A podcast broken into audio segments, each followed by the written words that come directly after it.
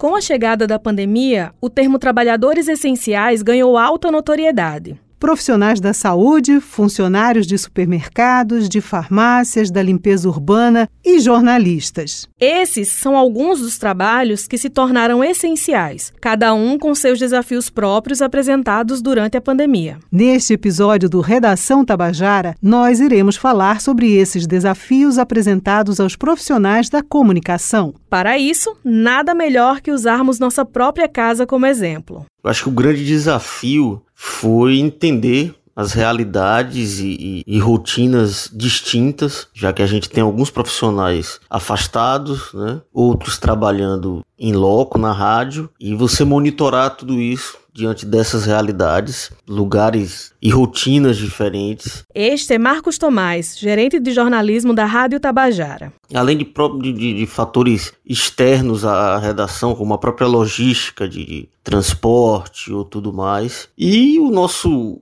foco, alvo principal, que é a notícia, que também houve uma mudança nesse cenário, né? O, o, ritmo de produção da notícia. A gente conviveu com épocas em que, por exemplo, é, as ruas estiveram vazias, talvez em duas ocasiões de 10 a 15 dias. Então também se desafia a, a, a geração de fatos, né? se modifica. Enfim, durante esse período o foco principal naturalmente foi a pandemia, levar à população essa informação de forma mais precisa, com o menor ruído possível, porque a desinformação campeou muito nesse momento e a gente tinha que ter um zelo muito maior do que o natural, do que o normal, que já é a busca pela informação precisa, mas nesse caso em específico, além da busca, era desconstruir a desinformação que estava de uma forma ou de outra se espalhando de, de maneira muito acelerada.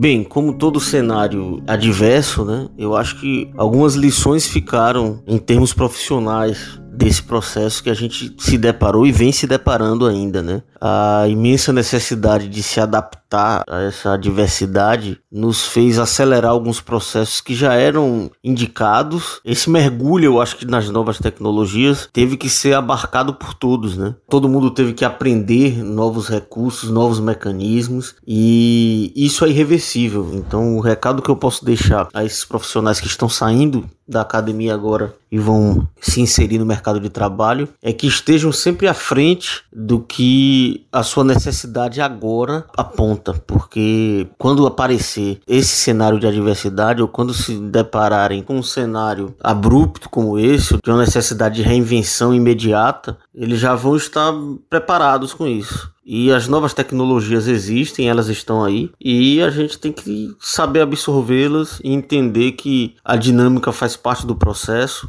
e todo mundo vai ser engolido por essa dinâmica e vai ter que estar tá apto. Eu acho que para as novas gerações é até mais fácil, porque de uma forma ou de outra eles já, já são imersos nesse cenário. A academia já se volta mais à, à necessidade de prepará-los para uso desses mecanismos, essas ferramentas. E assim, a, a gente sabe o quanto a, a, tecnologia nos deu suporte, né? Na verdade, nos viabilizou, viabilizou a atividade jornalística durante esse tempo, porque imagine um cenário sem, sem internet, sem o próprio WhatsApp, que hoje é uma ferramenta para marcação de entrevistas, para recebimento de material, né? Um próprio áudio pelo WhatsApp, a gente está colocando aqui no rádio. E isso facilitou demais o nosso trabalho. E a gente sabe que esse cenário irreversível vai se estender além pandemia, porque os próprios entrevistados ou convidados já perceberam o quanto isso funciona e eles vão também se valer disso. E tem um ponto positivo, se é que a gente pode tratar como ponto positivo, é a gente ter acesso a algumas pessoas que, algumas personalidades que historicamente, tradicionalmente a gente não teria, porque como tá todo mundo recluso e a viabilidade de se fazer entrevistas, por exemplo, por telefone, então eles se habituaram a fazer essas entrevistas por telefone para os grandes veículos de comunicação que para algumas personalidades eram os únicos a, a, aos quais eles se interessavam em dar entrevista. E como criou-se esse hábito, essa rotina de fazer por telefone, ele expandiu isso a veículos né, fora do grande centro, como a Rádio Tabajara, e a gente começou a ter acesso a algumas grandes personalidades também. E eu acho que isso é irreversível. Muito além, eu faço a questão de ponderar que a entrevista ao vivo, quando viável, será insubstituível. A gente está falando de duas pessoas, dois seres humanos, e essa troca, esse calor ao vivo, né, ele é imprescindível e insubstituível. Então, nunca terá o mesmo impacto a gente poder entrevistar olho a olho outra pessoa, mas abrir mão desses recursos novos e como a gente começou a dominá-los, jamais se somaram muito e daqui a algum tempo a gente vai ver o quanto estão, estará modificada a nossa atividade. Ainda é muito cedo para a gente é, é, mensurar isso em, em, termos qualitativos, mas na, no uso ele já está inserido e jamais sairá das nossas vidas agora. Olá, eu sou Ivina Souto. E eu sou Beth Menezes. Este é o Redação Tabajara, seu podcast que vai muito além da notícia.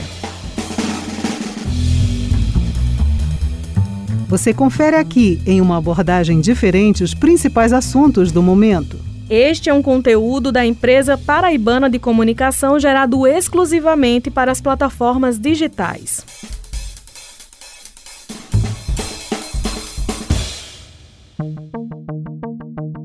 Os desafios envolviam o medo, a falta de informações, as notícias falsas que eram disseminadas e todos os ataques sofridos pela imprensa.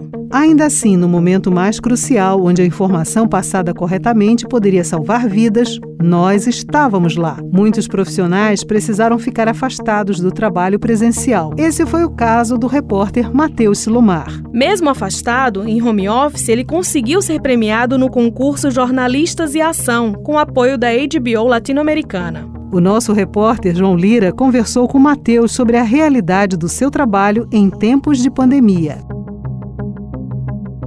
Matheus, apesar de você ser um jornalista jovem que tem habilidades com tecnologia e com as novas ferramentas de comunicação, quais foram os entraves que vieram com a pandemia? Bem, João, eu acho que por mais que a gente seja de uma geração que vem de tecnologia, eu acho que a gente não tem tanto preparo para lidar com a tecnologia de fato. Eu acho que vale frisar também que é importante que as escolas também ensinem isso para que as próximas gerações a gente possa ter pessoas que dominem melhor essas ferramentas. Então, por mais que a gente tenha, use o WhatsApp, o Instagram, até para a nossa própria função de jornalismo, com a pandemia a gente começou a utilizar mais e a descobrir novas ferramentas. Tudo modificou durante essa pandemia. Nosso, a nossa profissão enquanto jornalista, enquanto radialista foi modificado, mas a sociedade em si mudou. Então, até a forma de ensino mudou. Tudo é voltado para o ensino EAD, o ensino da aula virtual. Eu acho que a pandemia, por um lado, fez com que as pessoas olhassem a internet de outro modo, de ter essas ferramentas. E para o ensino superior, as pessoas pessoas agora estão tendo aula tudo via computador. Então, a partir disso, a partir desse colocar essas ferramentas de forma que a gente precisa, é uma necessidade agora, as pessoas saberem utilizar a melhor forma, eu acho que os jovens profissionais jornalistas, futuros jornalistas, já vão saber lidar de uma forma prática em relação a isso, né? Então, eu acho que essa futura geração dessa nova safra dos jornalistas que estão agora na, na, nas universidades, com essas aulas remotas, com as aulas em casa e sabendo se adaptar em relação a essas plataformas, eu acho que futuramente eles vão ter mais um domínio, né? Não como a gente que não tinha tanta experiência em relação a essas plataformas tem, que a gente precisou se adaptar. Então, a adaptação dessas pessoas para o um mercado de trabalho futuramente vai ser mais, mais prático e mais ágil, né?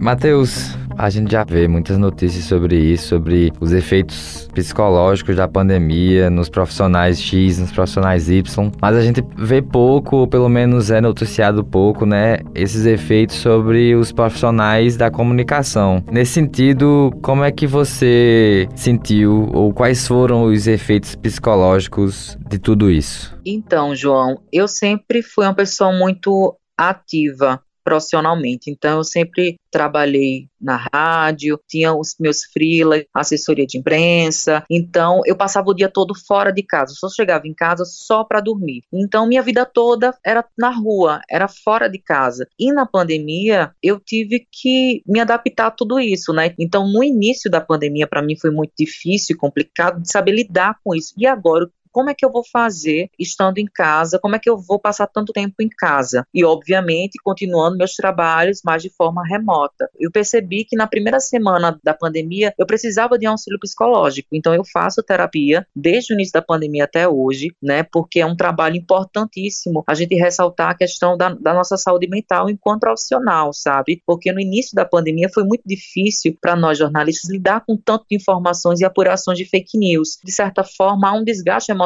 da nossa parte pessoal, né? Como é que a gente vai lidar com tantas informações negativas? Como é que a gente vai apurar tudo isso? E como é que a gente vai entregar o melhor produto e a melhor informação para os nossos ouvintes, mas também que isso não tenha um, um desgaste muito grande na minha parte pessoal, sabe? Eu acho que a terapia para mim foi fundamental. Eu também falo para não só os profissionais de comunicação, mas para toda a população, quem puder fazer uma terapia, né, ou então ir através de uma clínica escola das universidades, da própria Universidade Federal da Paraíba também, porque é muito importante. Eu acho que a valorização também da nossa saúde mental durante esse tempo foi fundamental, né, porque a gente sabe que os, as estatísticas falam que na pandemia muitas pessoas entraram em depressão, tiveram muita ansiedade. Então, eu acho que também para o um trabalho do jornalista que lida com essas informações, lida com esse dia a dia que é exaustivo, cansativo, se a gente não tiver um auxílio de um psicólogo, de um terapeuta, eu acho muito difícil lidar com tudo isso, né? É importante que a gente cuide da nossa saúde mental para poder é, entregar um bom trabalho para os ouvintes e também para ter uma qualidade de vida, né? Que apesar desses caos que a gente está vivendo, dessas coisas tão ruins, notícias ruins que a gente está ouvindo, a gente possa lidar e canalizar essa energia toda, sabe? A gente está vivendo um momento, é, como você já até mencionou, muito conturbado assim na nossa história, porque a gente tem esses desafios da, da fake news, né? Não só isso, mas toda uma desvalorização no trabalho do, do comunicador, do jornalista principalmente. Quais são os desafios de se fazer uma boa comunicação nesse momento que a gente vive? Essa é uma boa pergunta, né? Porque a gente vê que o ano passado e esse ano de pandemia, a profissão do jornalista, do comunicador, tem se colocado muito em xeque, né? Justamente pelos ataques que nós sofremos todos os dias por parte do governo federal, pela descredibilização que tem em relação à nossa profissão. E algo que eu sempre falo e também posto nas minhas redes sociais, que sem jornalismo não há democracia, sem informação não há democracia. E é um trabalho muito árduo, sabe, João, de resistência. Eu acho que a comunicação é fundamental para a gente continuar com a nossa democracia que a gente tanto preza. O, valor do, do jornalista tem se colocado em xeque, mas a gente tem que ver o quanto essa profissão traz quando o próprio é, Ministério da Saúde tirou essa questão dos balanços, né, que davam todos os balanços todos os dias do número de mortes, os consórcios das emissoras entraram em contato com as secretarias para justamente passar o balanço de quantas mortes de cada estado, de cada cidade para a população. Então a gente tem um papel fundamental e sempre teve um papel histórico jornalista. Além desse papel do jornalista, tem esse papel da preservação da memória. Então muitas coisas que a gente sabe das nossas histórias, da história do nosso país foi através do jornalismo, foi através dos jornais impressos, foi através do rádio, da televisão, que a gente tem isso na preservação da memória. Eu acho que o jornalismo ele tem esse papel fundamental para a disseminação da informação, né? E tem essa questão das fake news, das redes sociais, mas quando você confirma uma informação com um jornalista, você sabe que essa informação tem credibilidade. Volto a ressaltar: sem informação, sem jornalismo, sem liberdade de imprensa, não há uma democracia de fato.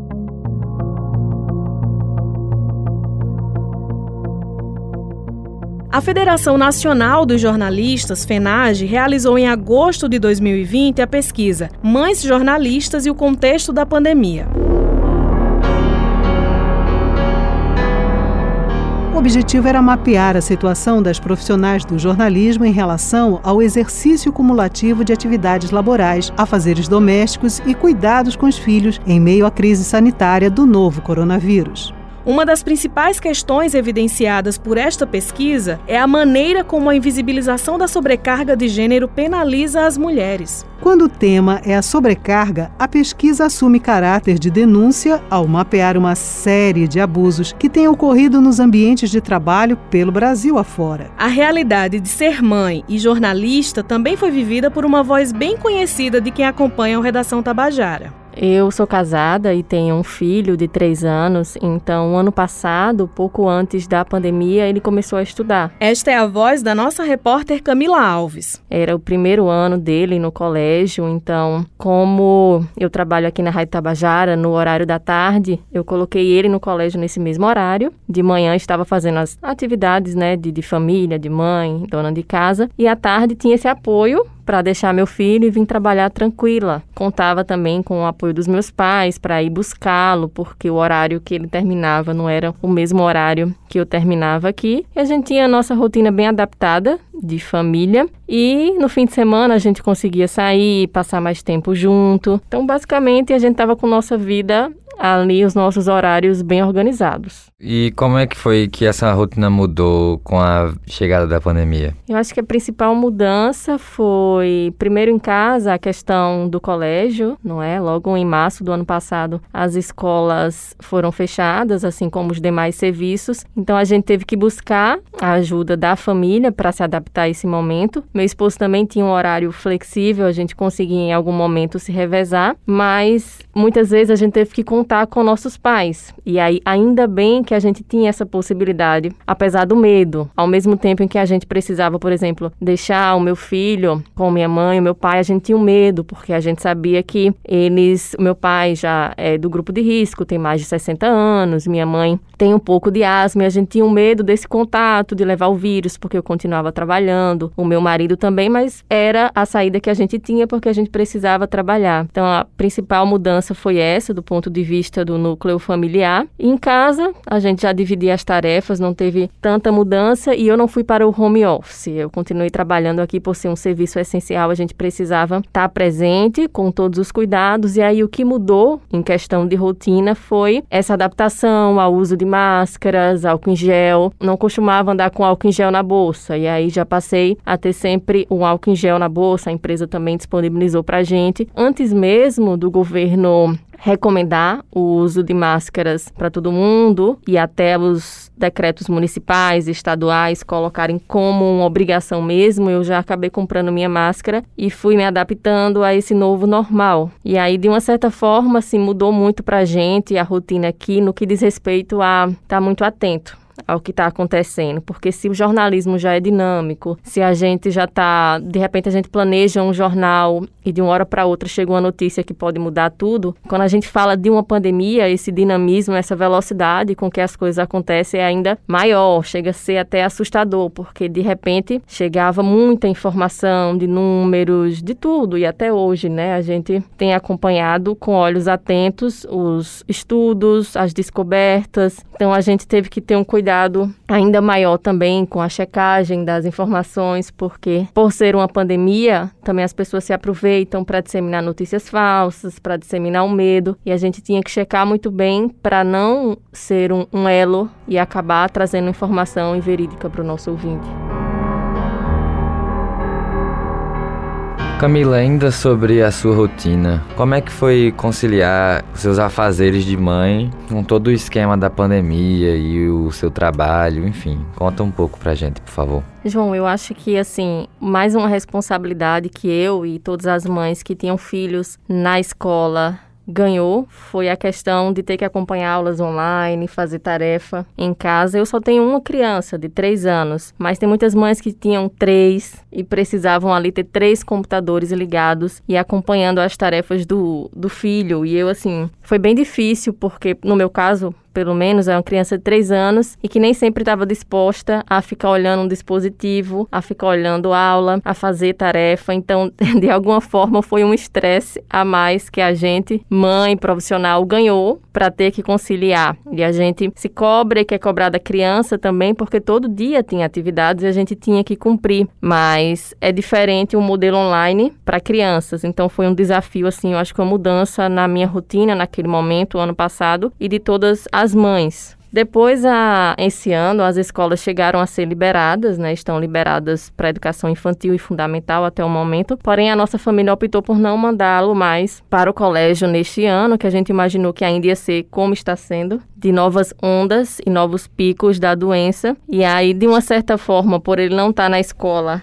a exigência do ensino, da educação, a gente não tem tanto de cumprir, mas ao mesmo tempo a gente tem o desafio de entreter uma criança o dia todo em casa. Isso não é nada fácil porque a gente tem que trabalhar, fazer os afazeres domésticos e ao mesmo tempo ele precisa também de atenção para não ficar o dia todo na TV. E não pode sair, por causa dos riscos que a pandemia traz. Então, essa é uma outra mudança na rotina da minha família e de outras famílias, de evitar ir à praia, ir à praça, levar a criança para fazer atividades fora de casa. E isso a gente sente e a gente sabe que eles sentem também, porque eles precisam desse contato também externo, essa socialização com outras crianças. Então, é a outra mudança principal foi isso, essa adaptação de não poder mais fazer os passeios e ter uma programação que o coloque mais mais em contato com o mundo e com as pessoas. Você pode trazer um pouco mais detalhes dessa, desse dia a dia na pandemia, é, em relação aos seus colegas de trabalho? Você é editora né, do jornal, então traz um pouco desse, dessa sua realidade, por favor. Sim, João. Então, toda a equipe teve que se adaptar e considerando que a gente tinha dentro da redação pessoas que faziam parte do grupo de risco, que tinham alguma doença respiratória ou que eram idosos e que essas pessoas precisaram ficar em casa, trabalhar de casa, a gente enquanto equipe, teve que direcionar o trabalho para que o resultado não fosse prejudicado. Então, assim, é merecido a gente destacar o esforço de todos, porque você está acostumado a fazer um produto com todo mundo junto, todo mundo presencialmente dialogando, cada um no seu horário, claro, tendo divisão de equipes, mas de alguma forma todo mundo presente. E aí, de repente, uma boa parte da equipe precisa estar em casa. Então, a gente tem que afinar essa comunicação para não perder a qualidade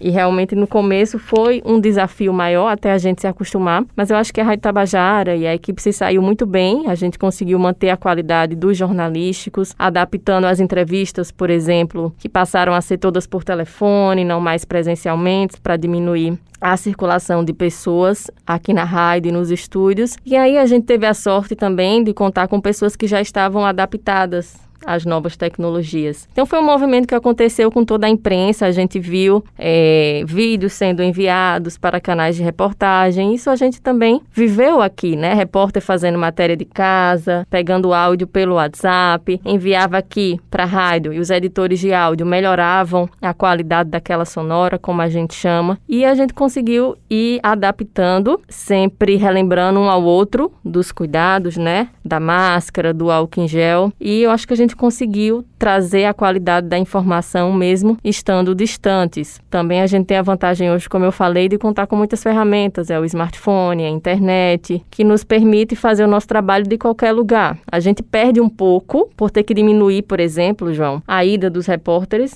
às ruas. A gente teve que também, especialmente nestes momentos em que a pandemia ela está com os índices mais elevados de casos, a gente evita mandar o repórter para a rua em algumas situações. A gente perde um pouco daquela experiência do olhar olhar do repórter, que é importante também, mas aí a gente vai compensando nas entrevistas que eles fazem com as fontes e consegue trazer um bom produto.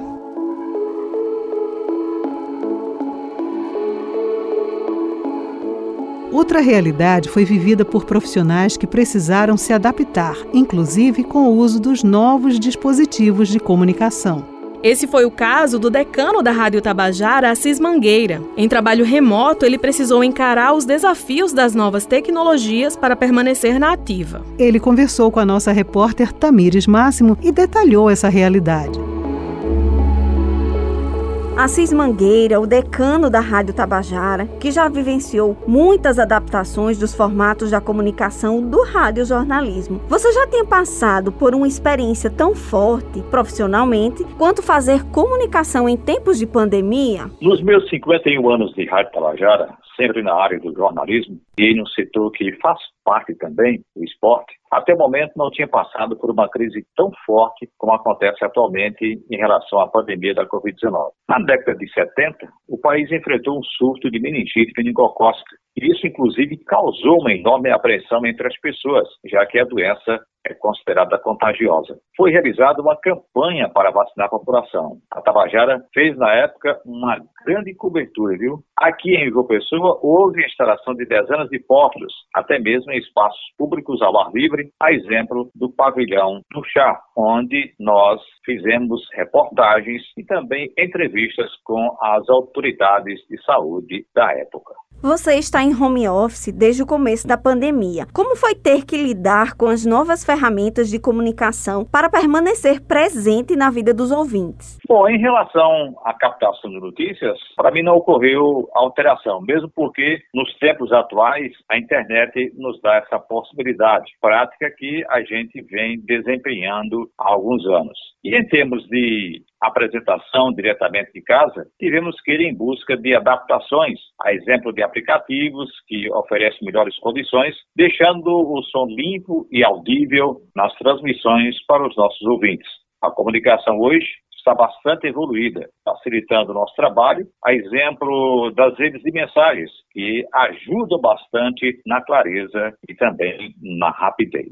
É de qualquer maneira de qualquer forma, se fará jornalismo com precisão, rapidez e, acima de tudo, com a verdade. O profissional de hoje precisa ter conhecimento diversas áreas e capacidade para desempenhar tão importante função. E a Rádio Tabajara é contemplada com todas essas qualidades, desde quem atua na área técnica, passando por produção, edição, apresentação e, por não dizer, comentários. Parabéns a toda essa maravilhosa equipe.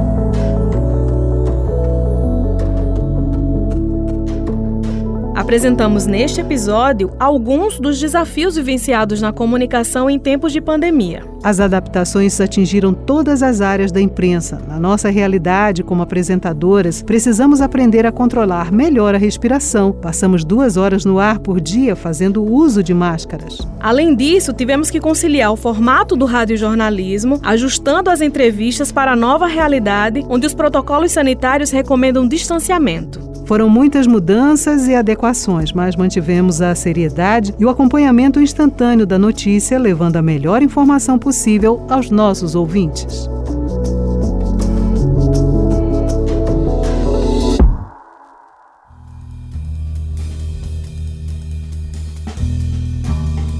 O Redação Tabajara teve apresentação de Ivna Souto e Beth Menezes. Produção de Raio Miranda e Tamires Máximo. Reportagens de Tamires Máximo e João Lira. Roteirização de Raio Miranda e João Lira. Direção e edição João Lira. Supervisão do gerente de jornalismo Marcos Tomás. Participação especial da jornalista Camila Alves. Do repórter Matheus Silomar. Do jornalista Marcos Tomás. E do jornalista Assis Mangueira. Esta é uma produção da Empresa Paraibana de Comunicação. O Redação Tabajara se encerra por aqui. Até o próximo episódio. Obrigada pela escuta e até lá.